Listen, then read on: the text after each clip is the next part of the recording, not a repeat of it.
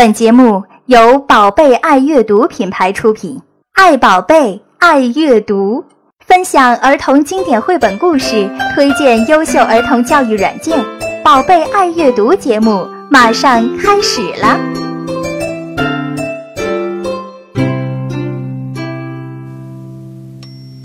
Hello，大家好，欢迎收听本期的宝贝爱阅读。首先，我们来欢迎一下螃蟹姐姐的归来吧。哈 哈欢迎螃蟹姐姐从大海回到了陆地，嘿嘿，谢谢。有什么不适应吗？太冷了。作为一个北方人，我居然觉得南方比北方要冷很多。嗯，还是因为寒假已经快过去了，心里比较冷啊。当然是心里比较冷，由内而外的寒冷是。对呀。嗯。那说到寒假呀，今天也是二月二十号了，眼看着就要开学了，不知道朵姐的寒假作业写好了没有啊？呃，寒假作业，寒假。我们已经开学了两个星期了，真的呀？难道是你们那边还在快乐的假期吗？对呀，我们那边是三月份才会开学。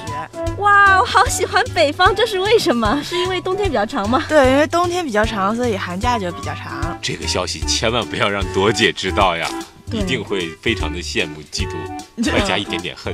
已经晚了吧？然后提出不合理的要求，比如说妈妈让我们住到北方去。其实说到寒假，我倒不觉得寒假全是开心的事儿。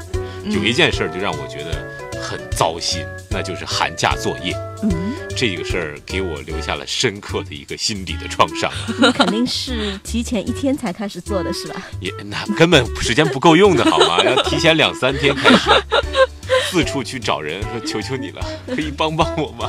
那你应该来找我嘛，我可是经常帮人写作业的。小的时候，什么？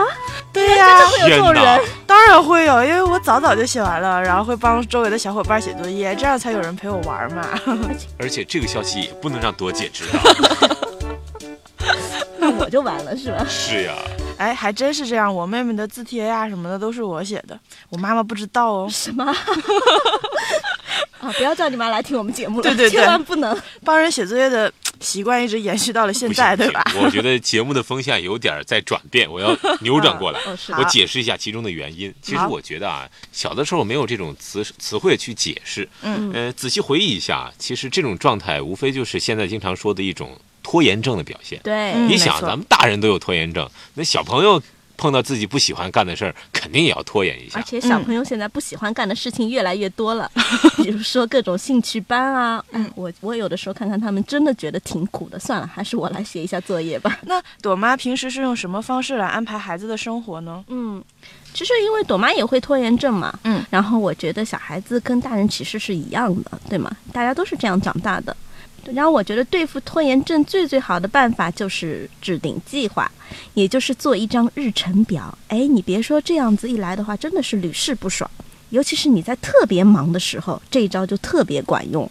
就是一二三四五六七全部都排好，写的越详细越好。然后每天你按照你的计划去做，哎，回头看的时候也非常的有成就感。嗯，就会把事情做得很快，又快又好。确实。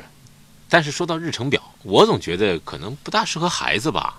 嗯，你想啊，孩子们每天都很自由，呃，很开心，然后突然你拿一个条条框框的东西去约束他，说你必须要做什么事儿，第一、第二、第三。列一个表格给你，这感觉好像很枯燥又乏味，让孩子觉得，呃，就是从我的角度来看啊，好像很可怜。对对对，这个就是生过孩子和没有生孩子的年轻人之间的差，就是说，是吗？对，理念上的差别。在我没有生朵姐之前，我跟你也是这样这样的想法。我觉得文艺青年都会这样想，我干嘛要说禁锢啊？我的生活就应该多姿多彩啊，就有一点不走寻常路啊，不可以吗？嗯。但是，当你有了小孩以后，而且等他们是成长到了两岁以后，就是他们自己有一定有一定的就是思考能力，就是说有一定管理自己的能力的时候，你就会发现，你的家就会时时刻刻处于一种非常忙乱的状态。这种忙乱呢，呃，不仅是心理程度上的，很多时候也是视觉意视觉层面上的忙乱。对，因为在这个年龄阶层的小孩子，他就。天生的是一个三分钟热度的这个，呃，这个执行者，他无论对哪一件事情都不会有很长的这个持久力，所以你看到他的这个状态，就是无论做什么事情，刚捡起一个玩具，马上马上扔掉，然后又去眼睛又去看电视，然后其实他的耳朵已经听向了呃另另外一个东西，然后你就会发现他自己也很焦躁，处在这样的一个环境中。后来我就使用了这个制定了日程表的，当时还没有我们今天要讲的这个 A P P 啊。嗯嗯嗯，我就自己手写了一个日程表。我说朵姐，这样好吗？哎，我们早上就做四件事情：嗯先吃饭，嗯然后可以吃完饭以后跟你去小区里面兜一圈，透透空气。然后接下来回来以后呢，就可以玩玩玩具一小时。一小时以后，我们就在吃午饭。实际上是，嗯，嗯，本来也是要做这些事情的。对，只不过但是你就是列了一个会发现表格。打预防针儿是吗？对，它就会变得非常的安定，呃，就不会再像原来那样就处于一个非常忙乱的状态，而且它反过来自己会提醒你接下来应该干什么事情了。嗯然后我就会觉得啊，这就让我想到好像是就是你去做房间的收纳一样，嗯，嗯就收纳自己的生活。对你发现你把。就是东西都整理好，按照一定的规律把它排列好了以后，实际上你是腾出了更大的空间，嗯。这样你才会有更多的空间去安排你想做的那些比较文艺的事情。嗯，从你这个层面来讲，其实一方面给孩子制定这样的日程表，嗯，对家长来说也是一件很开心的事儿，自己的生活也变得不会因为孩子而变得忙乱，而也渐渐的变得有序起来。给他们安全感的同时，其实也是给了自己很多的安全感 那。看来这种日程表还是很有必要嘛。当然啦，我觉得我自己也要来一个。嗯，所以今天螃蟹姐姐是不是就带来了一个非常有意思的日程表呢？没错，呃，其实，在 App Store 里面有很多给大人制定日程的日程表，不知道大伙儿有没有用过啊？嗯就比如说有一款 APP 叫做时间表，嗯其实挺好用的，但是它其实长得比较死板，就是、就是 一二三四五六七。外貌协会的又来了。哎，对，今天宝贝阅读呢，就为大家推荐一款帮助孩子管理时间的 APP，叫做 Kido 成长助手，嗯叫 K I D D O。嗯，嗯、在帮助各位家长解决难题的时候吧，其实也能给小宝宝提高办事效率。嗯，好，皆大欢喜。对，那我们快来看一下吧。好，A P P 小课堂。好，既然知道了时间表和日程表的重要性嘛，嗯我们就来看一看这款 APP 吧。点击图标进入 APP，我的第一感觉就是好看，真好看，真的很好看。你可以讨论一点别的 别的方面吗？外貌协会会长，可是就是很好看呀。我感觉它比较像是手机微博的个人主页的界面，嗯，很很简洁。没错。但是呢，因为就是说自己可以设计它那个背景嘛，我觉得还是很适合女性使用的。嗯，说到这儿，我怎么觉得又开始歧视我们男生了嘛？其实作为父亲也是非常关爱孩子的，所以说嗯。这个设计上只适合女性是肯定没有市场的，嗯而且是更适合女性。是吧？嗯但是说实话啊，我点进去看了一下，我也觉得这个设计哎确实挺好看的，嗯而且我看这个主页上啊，嗯包括这个五个小按钮，嗯那光从这个糖果色的糖果色的这样一个设计啊，就特别的清新，特别诱人啊。其实是三个啦，三个糖果色按钮其实就代表了 A P P 中的三个部分。嗯呃，第一个部分就是日程表，就是呃这个 A P P 里面最主要的一个部分。嗯然后第二个部分是它记笔账，就是家长可以用这个部分的功能来给孩子记账，就是我今天花了多少钱，明天花了多少钱。嗯然后第三部分就是生长线，其实就是帮呃呃让家长给孩子记录他生长过程的一个板块。我跟你说，这款 A P P 特别适合 A 型血的人。啊？为什么？A 型血的人最喜欢事无巨细的把什么都记下来。哦，作为 B 型血的摩羯座，我觉得很自卑。星座聊完了，我们再来说这款应用吧。其实刚才我们讲到这个 A P P 里面最主要的功能就是日程表。刚才也说，其实日程表不一定是非常枯燥的东西。嗯、它的日程表做的就非常人性化，而且非常好玩儿。嗯就比如说这个 Kido 里面将儿童的日常生活涉及到的所有事项做了分类。嗯就比如说，呃，点击添加日程的时候，它会告诉你是选择已有日程还是自己添加日程。嗯嗯，已有的日程里面有什么健康呀、学校啊、什么娱乐呀，然后家长可以在里面选，就是你如果不想手动输入的话，也可以自己直接添加，嗯，非常方便。这边我来就是再解释一下啊，嗯因为大家没有看到画面，可能会觉得比较的抽象。知道很多人想，嗯，我要做一张日程表，嗯但是为什么没有持续下去呢？就是因为觉得每天去写，有的人还会信誓旦旦的去买一本漂亮的本子，然后刚开始第一、第二天，哎，挺像模像样的。然后我就是这样，到第三、第四天就坚持不下去了，又觉得写的好麻烦，哎，甚至有的时候要自己去划那个呃格子啊，嗯然后什么的。到后来就在这个形式上就已经望而却步了。嗯，就就停步了。然后这个 Kido 呢，就是把这个这一个过程都傻瓜化了。对，就哪怕是三四岁的孩子，只要是你在旁边稍加提醒，他自己就能够完全就是完成这些事情。他把所有的这些，呃，就是你要做的事情都归类了。嗯比如说有一些是生活类的，有一些是学习类的，嗯还有一些上了幼儿园，他说在幼儿园做的事儿。嗯，然后呢，就可以点击进去，自己在在里面学什么画画呀、唱歌呀、嗯阅读啊之类的，自己也能够就是 DIY 一张日程表。也确实，嗯。通过这款应用，就是跨过了一个难关，就在于我们在制作表格的时候的这些繁复的一个程序，对直接进入到我们的目标、嗯目的，就是通过日程来指导孩子们的生活，对大人们对孩子们生活安排有一个更加直观的一个表现。嗯，没错，刚才我也是偷偷看了一下啊，嗯就是这一款朵妈在用的这款应用上的一个日程表，我发现这个朵姐啊下我们的，作息，是朵姐还真的很忙啊，被安排的满满的。我觉得有一种美国总统的一种日程安排，哎，你别说，这还真不是我给他安排的，嗯他自己干的自觉得自觉吧？我说觉得这一天，其实你自己隶属一天，真的要干很多事儿。嗯你早上起来就有很多事儿要干吧，先要是啊，先要穿衣服吧，嗯然后洗漱自己，吃饭，吃好饭以后还要再穿鞋。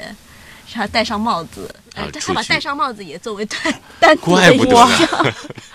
这个热手表我也想来做一遍啊，没有任何跟工作和学习有关的事情。李秘书帮我把我的日程表拿来，我要戴帽子了。好，然后呃，这 Kido 这一款 A P P 跟其他的 A P P 就是日程表类的，还有不同的，就是它的一个强项，嗯。就是它在对针对每一个事件中还可以进行细分化的管理。比如说，我们现在拿戴帽子这件事情来说的话，嗯。点击戴帽子进去一看，你会看到有四个按钮，叫做记录、计时、安排和历史。嗯，嗯，其中最牛的就是计时这一项，我没错，觉得计时，对。它是怎么实现的呢？就像秒表一样。像秒表一样帮你计时，就是你戴帽子，比如说呃戴了多长时间，我用了五秒钟戴帽子，然后它会帮我记录。对，然后你知道这就会达成一个什么效果吗？就做什么事情都很快，因为人除了有拖延症以外，还有 deadline，就是抓狂症。对，我一定要在多少秒之内完成这些动作，就当你看到就是秒针不停的在动的时候，你就会有一种紧迫感。哎，对对对，啊。其实这也是拖延症的另一种表现。我们往往会拖到最后说 啊，明天就要交方案了，赶紧的呀，还有五秒钟就要摘帽子了，快呀！对，所以这一点就特别的牛，你知道吗？嗯。然后呢，呃，等你做完了以后，他有很多表情来可以评价你做的这些事情。嗯。然后这其中呢就有，啊、很棒，竖一个大拇指，嗯还有 OK。然后朵姐就说这两个有什么区别吗？我思考了一下，OK 就是一般般的好，嗯然后只有在最好的情形下才能用大拇指。嗯，但是用这种时间去衡量生活中的东西，比如说吃饭也可以，嗯比如说穿衣打扮也可以，嗯。但是比如说一些呃，包括我刚才看应用里面也会写，包括练琴啊、画画啊，这些如果强硬的去用时间去约束，比如说他要去完成一项作业，他觉得哇，我要赶时间嗯，十五分钟内把作业全部写完了，但是质量无法提高呀，也是一个问题。我觉得。没错，所以我觉得这就是 Kido 的一个不太呃需要改进的地方。嗯，就是一般我们在安排就是事事件的时候，也会把时间这个因素根据嗯。事件事情的性质性质。安排对安排精致。嗯。有些事情就像芒果哥刚才所说的，正是需要时间的慢慢磨，是，嗯。对，才能直接达到他想要的效果的。所以在使用中还是有一定的指导性，嗯就是说嗯嗯，对。呃不是所有事情都让孩子那么去赶，赶时间的去做。对，所以呃，有一些就需要家长来进一步的引导，比如说在画画这件事情上，多姐就说这个怎么办？她说我如果画的慢怎么办？他真的是这样子问。我说啊，不，画画这件事情呢是不并不考验时间的，嗯我们只是把它这个秒表，只是帮你把今天画画的这段时间帮你记录下来。哎，你看，哇，我今天居然已经画了半个多钟头啊！我是嗯多么的认真，多么的投入。从这个角度去教育孩子们对于时间的一个认识。对，嗯，嗯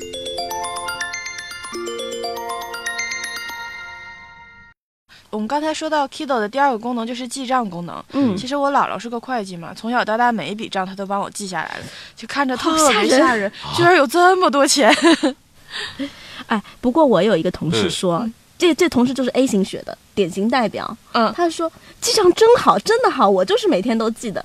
我说累不累啊？他说不不不不不，以后你就知道了。你跟你老公吵架的时候，只要把这个记账本一甩，看到吗？这些钱不是我花的，是你花的。这个吵架的时候就有资本了。天哪，原来是这个原因啊！其实说到记账，我也以前尝试过记账，都是那种手动的，掏出一个小本儿，我今天呃买了一样什么样的东西啊，今天我要去交水电煤啊，等等等等。但是时间长了，你知道白天很忙，有很多事情要做，我一想晚上回去再记吧。但是晚上一回家一想，哎，我今天都买什么了？完全忘光，我要记啊。还要坐那儿回忆很久，一件事一件事的顺下来，确实挺麻烦的。嗯，其实这就体现了 Kido 里面这个记账功能的一个优点，嗯就是它是在手机上的应用嘛。对这样的话，你走到哪儿记到哪儿，就不怕落记了。而且我们就之前说到，它是傻瓜式的，没错就会把你做的这些事情都预设在里面，你对无非就是点击一下就可以了。嗯，没错。呃，而且它会定期将这些花费，也不是定期，它就是嗯会将这些花费做成饼图和表格，就是你一下就能看出来，哇，哦还有一个哪个地方大数据的分析功能，对哦太棒了。嗯，嗯我倒是比较喜欢里面那个提醒功能，嗯比如说多姐马上要开家长会了，嗯就是大小事儿，你就可以用它的提醒功能，然后设置一下闹钟，很方便，它就定时的就跳出来了。嗯经过你们提醒，我觉得这款应用确实很实用啊。嗯虽然我没有孩子，但是我可以作为孩子使用一下这款应用。你可以永远把自己当成一个孩子，但是现实条件不允许啊。孩子们已经叫我管我叫大叔了，然后 Kido 的最后一个功能就是生长线功能，呃，家长可以定期给孩子测量身体指标，嗯。然后记录成长过程，嗯。而且它这些数据都是参照世界卫生组织儿童生长标准来进行对照的。嗯，有没有觉得顿时国际化了，更加高大上了？刚才我们还在说这种大数据的分析，现在再加上这种国际标准的参考，对，它在里面使用的是 BMI 指数，对，它其实不仅是能够体现你的孩子生长的快慢，还有一个就是生长的标准程度。怎么说呢？它是一个身高对应体重的一个对比值。嗯，嗯，哎呀早知道有这么高标准的一个衡量的一个方式，我小时候要用上的话，也不至于现在 微微有些瘦的不明显呀。那我也应该用一下、这个。没事儿，现在继续用起来。对，不但是晚它对准的是欧美人的标准，所以我觉得你应该有可能还是偏瘦的哦。哎，真的有可能。长这么大，从来没人夸过我瘦啊。嗯，说到 Kido 吧，我觉得它里面有有一个挺有意思，嗯就是说一个家长他最多可以关联五个宝宝的信息，这可能是因为就是超生超育是针对？欧美人的，是吧对对对，对，有可能。呃，嗯，所以我我我家里有两个嘛，嗯我就可以把朵子和果子都输入进去，进行统一管理。统一管理，对我我事化管理。我为什么说是统一农场一样。为什么说是统一管理啊？嗯这里面还真的有好处。昨天呢，朵朵姐姐就来规划了一下果子的这个，啊，日他还去程表去管他妹妹的生活状态。对对对，她觉得就是说她理应挑起这个做姐姐的责任。然后呢，责任感也倍升啊。嗯，因为果子每天晚上都要吃一顿像呃小小小点心这样子的，嗯吃的是炖蛋。昨天晚上，嗯，她就写了吃蛋吃蛋啊，嗯然后就开始用了计时的功能。嗯，看着他吃蛋，对，看着他吃，然后吃时你快吃一秒一秒的过去，他怎么那么慢啊？我受不了啦！我要抓狂了。下面不是有抓狂的图标吗？嗯其实他妹妹只吃了七分钟，嗯，对于一个小宝宝来说，我认为已经很快了，嗯对，正常偏快了，已经是很满意了。后来我就说。姐姐，你有没有发现看一个人吃饭真的是一件很痛苦的事情啊？对，太抓狂了。然后说，你知道妈平时是一个什么样的心情了吗？知道了。我以后再也不了。对，所以今天早上他吃早餐只用了三分钟啊，这个也太快了。过犹不及，过犹不及。不过，确实是对孩子有一个这样的认识，对于自己的妹妹照顾的同时呢，也对自己生长的一个状态、一个自我管理起到一个很好的一个反应。嗯，没错。其实它除了这些以外，还有很多其他优点，比如说它私密性很强，它就是我寄给我自己看，就是有很多东西是有社交分享功能的嘛，嗯，然后大家一起跟宝贝一起长大。其实我觉得，可我不是家长，但是我觉得好像没有那么大必要把自己的生活都展现给别人看。嗯，有的时候其实也是一种，呃呃，自我满足的一种需要吧。是。经常会说微信是我们现在生活中确实不无法呃离开的一款应用。那微信它在开发之初有一句话给我印象特别深，它就说连接一切。嗯，就是说我们其实通过每一款应用，一方面刚才你提到的私密性，对我们个人生活呃有一个记录；另一方面，我们可以通过它更好的去联系。周围的朋友啊、亲戚啊，让他们了解我们的生活现状，呃，更好的去分享我们的心情。嗯，非常同意芒果哥这一点。而且我觉得，如果是在养育孩子的这方面，大家有所交流的话，这一点就是同样是在呃晒自己的东西，总比炫富啊。然 后晒无聊的，就是说无病呻吟的心情啊，夜宵的照片啊什么的，对，太可恨了。半夜你发这种东西，真是太可恨了。这个还是有有有益处的多，对对对吧？聊了这么多，也是关于这款应用，关于这个记录生活的一款呃非常实用的应用，也是听到了朵妈和螃蟹的介绍。那么其实这期节目也接近尾声了。今天这一款 Kindle 成长助手，其实是我觉得啊是比较实用的，家长可以教小朋友们用这款 APP，呃锻炼自己规范生活、规范时间的这样一个呃生活习惯。嗯，而且呢，家长也能够从中。对自己的生活有一个更新的认识，我相信朵妈这方面的认识就特别的真切。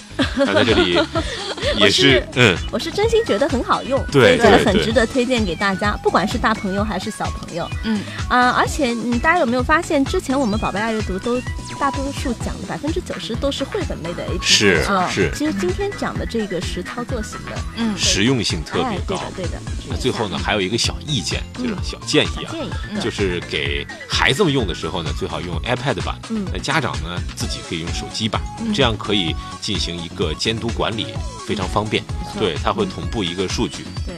另外呢，在使用过程中呢，我还发现了这个 Kindle 不仅仅是适合家长和孩子用，对于我这种没有孩子的成人也是可以使用的。比如说，我现在也会呃记记账啊，记一下我的生长线啊什么的。